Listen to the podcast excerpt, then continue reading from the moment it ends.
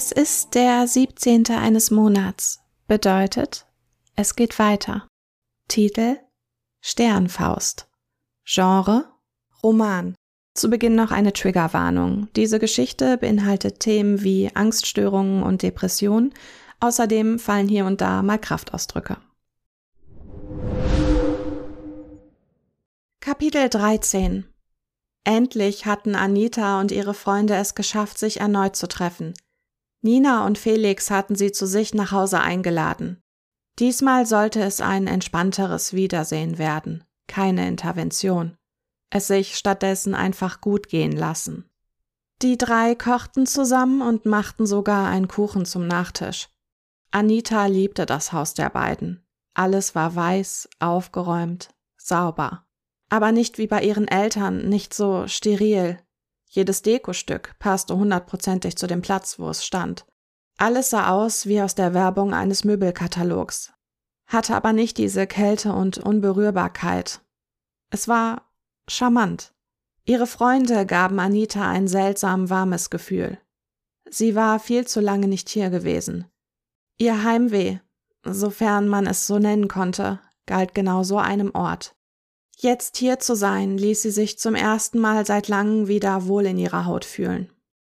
Gegen sechs saßen die drei an einem robusten Holztisch und unterhielten sich über die Geschehnisse der letzten Zeit. Nichts Schweres, leichte Kost.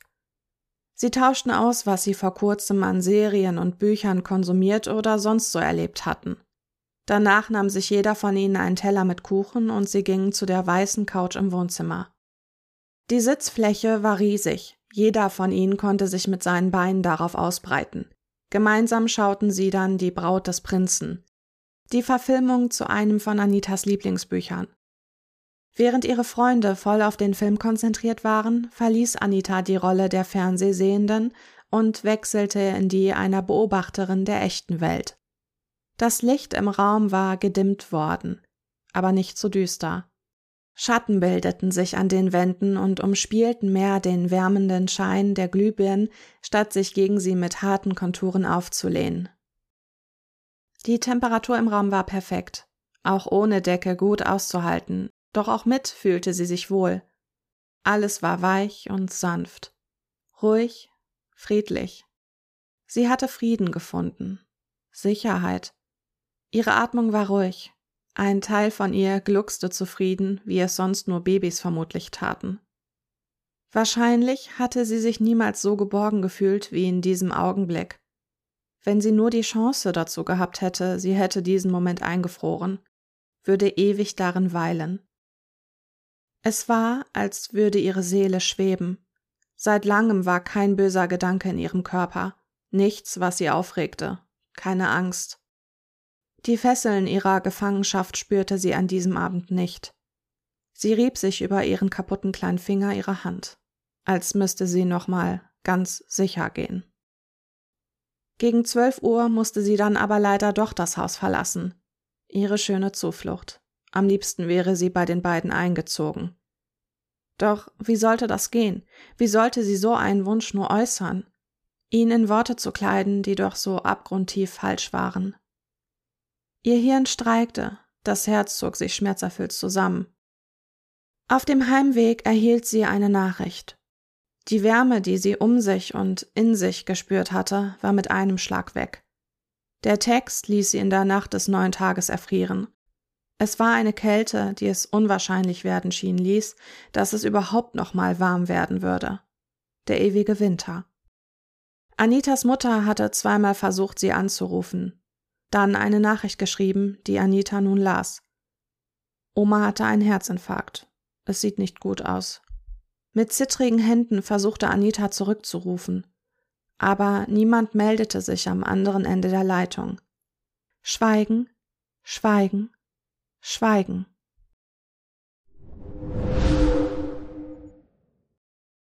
Kapitel 14 Anita hatte die Grippe in diesem Zustand konnte sie ihre Oma nicht besuchen. Alles, was sie von dem Ganzen mitbekam, wurde durch die Mutter gefiltert. Sie hörte zu, hatte aber nicht das Gefühl, an dem Ganzen in irgendeiner Form beteiligt zu sein. Als würde man sie absichtlich von etwas ausschließen. Nach einer Woche musste Anita erneut zum Arzt, brach dort weinend zusammen, wegen ihrer Erkrankung, wegen ihrer Oma, wegen sich selbst. Da sie noch nicht richtig fit war und sicher auch aus Mitleid, verlängerte der Arzt den Krankenschein um eine weitere Woche. Er hätte auch zwei gemacht, aber das erschien doch mehr als absurd für Anita. Sie wusste nicht, was sie tun sollte. Wieder saß sie da, doch anstatt eine Serie mit alten Folgen auf dem Bildschirm zu verfolgen, sah sie immer wieder nur zum Fenster. Die Tauben kamen jetzt öfter, oder sah sie sie öfter, weil keine Blätter mehr da waren? Sie sprangen durch die Äste, schien nur zu Anitas Belustigung da zu sein. Auch im Winter waren sie da. Tropf, Tropf, Tropf. Anita störte das Geräusch aus der Küche, aber sie stand nicht auf. Tropf, Tropf, Tropf. Wenn die Folge zu Ende war, dann würde sie zum Hahn gehen. Vielleicht. Tropf, Tropf, Tropf. Die Klingel surrte. Ein lautes Geräusch, ein plötzliches Geräusch. Schlimmer als das Tropfen. Klopf, klopf, klopf, machte ihr Herz. Sie erwartete niemanden. Keiner kam unangekündigt zu ihr. Die Leute wussten warum. Klopf, klopf, klopf. Immer noch ihr Herz. Sie rührte sich nicht, konnte nicht mal denken, saß nur da und lauschte. Es klingelte nicht nochmal und Anita würde nie erfahren, wer es gewesen war und was er gewollt hatte. Später am Tag ging sie in die Stadt, mit roter Nase, starkem Husten und einem dicken Schal, um sich vor die Kälte am Hals zu schützen. Sie wurde noch verrückt in diesen vier Wänden. Alles dort roch nach Eukalyptus oder diesen Tempos mit Mentholaroma. Das Stöbern durch die Läden würde ihr sicher gut tun. Diesmal aber kaufte sie nichts, genoss einfach nur die andere Luft und beobachtete das geschäftige Treiben der Menschen in den Läden. Als sie mit leeren Händen wieder nach Hause kam, schätzte sie die überbrückte Zeit auf mindestens zwei Stunden. Doch nicht mal die Hälfte hatte sie davon wirklich abarbeiten können. Draußen schien die Zeit für sie schneller zu laufen als drin. Und in ihrem Innersten lief die Zeit gleichzeitig in zwei Richtungen. Langsam ins Endlose und gleichzeitig schnell dem finalen Countdown entgegen. So tigerte sie durch die Wohnung, hörte Musik und räumte ein paar Dinge um. Sie schwitzte dabei furchtbar, aber etwas in ihr zwang dazu weiterzumachen. Der Schweiß rann ihr das Gesicht hinab, ihren Rücken. Aber das war ihr egal. Sie tat irgendwas und darauf kam es heute mehr an denn je. Dabei entdeckte sie das Videospiel, das sie vor Wochen gekauft hatte, erneut. Sie hatte es im Grunde schon wieder vergessen gehabt. Jetzt schien der Moment dafür aber nun umso passender. Endlich würde sie mit Mystic Wood beginnen. Oder zumindest damit, es zu installieren. Null Prozent. Der Schweiß auf ihrer Haut trocknete. 100 Prozent. Ein Fenster mit dem Text Installation abgeschlossen ploppte auf. Darunter die Frage Jetzt spielen? Spielen. Leicht, mittel, schwer? Komisch. Wieso fragte das eigentlich niemand im echten Leben? leicht. Anita fand die Erzählstruktur für einen Anfang recht gelungen. Die Figuren wirkten auf den ersten Blick sympathisch. Die Dialoge waren viel besser, als Anita von einem Spiel erwartet hätte. Zumindest das erste Kapitel versprach Spannung, vielleicht sogar ein wenig Spaß. Allerdings hatte sie Probleme mit dem Gameplay, war selbst auf leicht bei den ersten Anläufen ein paar Mal gestorben, aber das machte ihr nichts. Es war mal etwas anderes in ihrem Alltagseinerlei, und nun wurde ihr bewusst, wie sehr sie danach gelächzt hatte. Auch wenn sie es wahrscheinlich nicht durchspielen würde. Zumindest ein wenig Abwechslung und neue Einsichten hatten ihr die 10 Euro geschenkt. Und vor allem etwas Ablenkung. Es war nicht ihres, aber sie war darin bemüht, es sich anzueignen. Sowas versuchte sie doch im echten Leben immer wieder. Und wenn sie das hier tatsächlich schaffen sollte, was konnte ihr dann noch alles gelingen? In dieser Nacht schlief sie wieder mal nicht, wie sie es so oft nicht getan hatte in den letzten Monaten. Jedes Geräusch aus der Wohnung konnte aus Richtung Haustür stammen. Mehrmals ging sie aus dem Bett und überprüfte nochmal, ob sie wirklich, ganz sicher, abgeschlossen hatte. Dem war so. Wirklich. Aber für Anita nicht ganz sicher, nur wahrscheinlich. Klopf, klopf, klopf. Kapitel 15 Nach diesen zwei Wochen hatte sie viel gegessen, viel geschlafen, sich viele Sorgen um ihre Oma gemacht. Es war viel vom vielen, doch dieses viele viel war besonders viel an nichts. Den letzten freien Sonntag ging sie spazieren. So hatte sie zumindest das Gefühl, überhaupt irgendwas Sinnvolles in der Woche für sich getan zu haben. Ein letztes Mal richtig durchatmen, bevor der Alltagstrotz sie wieder fest umklammert hatte. Als sie zurückkam in ihre Wohnung, blinkte der Knopf des Anrufbeantworters in regelmäßigen Abständen rot auf. Anita bekam selten Anrufe übers Festnetz. Meistens bekam sie Nachrichten über WhatsApp und ihre Mutter rief sie eigentlich nur noch über das Handy an, vor allem jetzt, wo sie so viel im Krankenhaus gewesen war. Wenn jemand bei ihr auf dem Festnetz anrief, musste es sich um irgendwas Offizielles handeln. Vielleicht einen Verkäufer oder eine Versicherung. Irgendwas Nerviges, worauf sie keine Lust hatte. Dennoch hörte sie den Abi direkt ab. Sonst würde sie früher oder später das Blinken genauso in den Wahnsinn treiben wie das Tropfen, das Klopfen. Anita, ich bin's, Stefan. Wenn du da bist, dann geh bitte ran. Schweigen. Ich war gestern im Laden gewesen, dachte, ich lade dich spontan auf einen Kinobesuch ein, aber sie sagten, du seist krank, doch schon am Montag wieder da. Ich hoffe, es geht dir gut. Geht es dir gut? Wir beide müssen echt dringend reden. Ich kann das so nicht mehr. Melde dich bitte. Egal wann. Schweigen. Der Knopf blinkte nicht mehr. Klopf, klopf, klopf. Sie stand zunächst wie angewurzelt neben dem Telefon und sah sich unentschlossen um. Entschied sich für den PC, ignorierte bis auf weiteres das Telefon. An diesem Abend fiel Anita auf, wie sehr sie mittlerweile Mystic Wood mochte. Für diese Erkenntnis hatte das Spiel ihr keinen direkten Auslöser gegeben.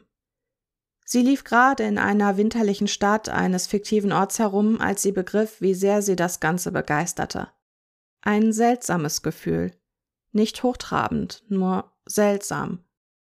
Sie beschloss, morgen nach der Arbeit nochmal richtig damit anzufangen. Hatte so einen Neuanfang, auf den sie sich nach dem Tag im Laden freuen konnte wollte dieses Spiel in vollen Zügen auskosten und dem, was es ihr im Begriff war zu schenken, gerecht werden. Abends fasste sie sich ein Herz und rief ihre Eltern an. Das ging keine zwei Minuten gut. Wegen einer Kleinigkeit, wegen vielen Kleinigkeiten. Jetzt, im Nachhinein, wusste sie selbst nicht mehr, warum sie so gegen dieses eine Gespräch war, das mit ihrer Oma geführt werden musste. Wie sie sich ihre Beerdigung vorstellte, was sie dafür tragen wollte. Verbrennen? Begraben? Doch nur der Gedanke, ein Gespräch einzuleiten, das darauf hinauslief, dass es bald vorbei sein konnte. Keine Chance auf Besserung. Dass ihre Oma mit diesem Wissen leben sollte, egal wie kurz oder lang, war unmöglich, passte nicht. Statt zu schweigen, hatte Anita nur immer wieder Nein gesagt. Nein zu allem. Nein, nein, nein. Weniger, weil für sie alles so indiskutabel war, mehr wegen des Streitens an sich, aus dem verzweifelten Versuch heraus etwas anderes zu fühlen als Angst und Schmerz. Kontrolle. Selbst wenn das bedeutete, nur eine andere Art von Angst und Schmerz zu empfinden. Ignoranz, dass ihre Meinung ohnehin egal war. Eine Art Schmerz, die nach gewisser Zeit wieder abklang. Eine Art, deren Wunden heilen konnten verschwanden und es ihr danach besser gehen konnte, denn sie hatte es ja versucht. Vielleicht. Vielleicht hatte sie es versucht, oder zumindest hatte sie etwas getan, um sich selbst einreden zu können, dass sie etwas versucht hatte. Doch das alles konnte die eigentliche Verzweiflung höchstens wieder nur kurzzeitig in den Hintergrund rücken. Ich weiß überhaupt nicht, was du willst. Du besuchst Oma nie und ihr redet kaum miteinander. Was schert es dich eigentlich? Es ist meine Entscheidung und vielleicht noch die deines Vaters. Wir kümmern uns. Du nicht. Kümmern. Ein Wort, das Anita nie verstanden hatte. Ab wann war man für jemanden da? Wenn man ihm zuhörte, ihn unterstützt in seinen Aussagen? Lächerlich. So hatte sie es bei ihren Eltern nie aufgefasst. Kümmern hieß, den anderen zu seinem Glück zu zwingen. Kümmern hieß Zwang und Druck. Anita konnte das nicht. Und das andere Kümmern hatte sie nie richtig gelernt. Also hatte sie meistens nur an ihre Oma gedacht, anstatt sie zu besuchen, aber denken ist nicht handeln, es war zu wenig gewesen. Damit hatte sie ihrer Mutter alles in die Hand gegeben, um sie auszuschließen. Denn sie hatte sich ja nicht gekümmert, nicht mal zwangsweise. Anita hatte einen Fehler gemacht. Der Streit hatte eine Wunde aufgerissen, die viel tiefer lag als alles andere. Selbst als Tag X. Das Verkümmern durch das Nichtkümmern würde zu einem Verlust führen, und für den würde sie nie gewappnet sein. Kapitel 16 Sie begann, ihre Bücher wegzuwerfen. In den letzten fünf Jahren hatte sie viele davon angesammelt, über 3000. Dennoch war es ihr lange so vorgekommen, nie genug davon haben zu können. Endlos lange Wunschlisten, begonnene Reihen, wo manchmal nur noch ein Titel oder oft auch zehn fehlten. Über die Hälfte der Bücher hatte sie nicht gelesen, würde es auch sicher nicht mehr tun. Als würde ein Teil der Last von ihr genommen, die sie seit Jahren erdrückte. Warum nur hatte sie den Umzug mit all diesen schweren Büchern durchgezogen? Warum war sie so oft von A nach B gefahren, um den ganzen Kram in endlosen Etappen mitzunehmen? Wieso hatte sie ihrem Rücken das zugemutet? Ihrer Seele. Sie hatte gedacht, dass dies das Letzte war, das man ihr gelassen hatte. Aber wenn irgendwer ihr sonst alles nahm, außer das, was konnten die Bücher dann schon wert sein? Was war sie noch wert, ohne den Rest, der ihr abhanden gekommen war? Anita spürte, dass sie Probleme hatte, zuhauf. Doch wie immer konnte sie diesen Schmerz nicht zum Ausdruck bringen, sich niemandem anvertrauen. Sie hatte Angst davor, dass man ihr nicht helfen konnte. Angst vor einem langen, qualvollen Heilungsweg, der ihr am Ende doch nur erneut mehr Schmerzen beibrachte, als sie zu lindern. Dass es ihr zwischendurch besser gehen würde und die Angst dann nur wieder mit voller Wucht zurückkehrte. Die mögliche Fallhöhe war zu steil, rasant. Immer wieder enttäuscht zu werden war schlimmer als immer enttäuscht zu sein dann wäre es ein gleichbleibend elendes Gefühl und nicht immer wieder der Schlag in die Fresse, den sie riskierte. Der Preis für die Hoffnung war nur mit ihrer Seele zu bezahlen, und deren Wert war in den Keller gefallen. Wenn es nur einen Weg gäbe, ihre Seele rauszureißen und dann eine neue einzupflanzen, wie der Samen einer Blume, dann würde sie wissen, worauf es ankam, ihr kleines Herz beschützen und es mit den Dingen nähren, die sie zu der machen konnten, zu der sie werden musste.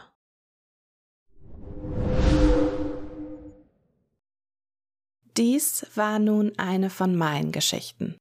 Lebt ihr nun weiter die euren und vergesst dabei nicht, sie so zu schreiben, wie ihr es auch wirklich möchtet.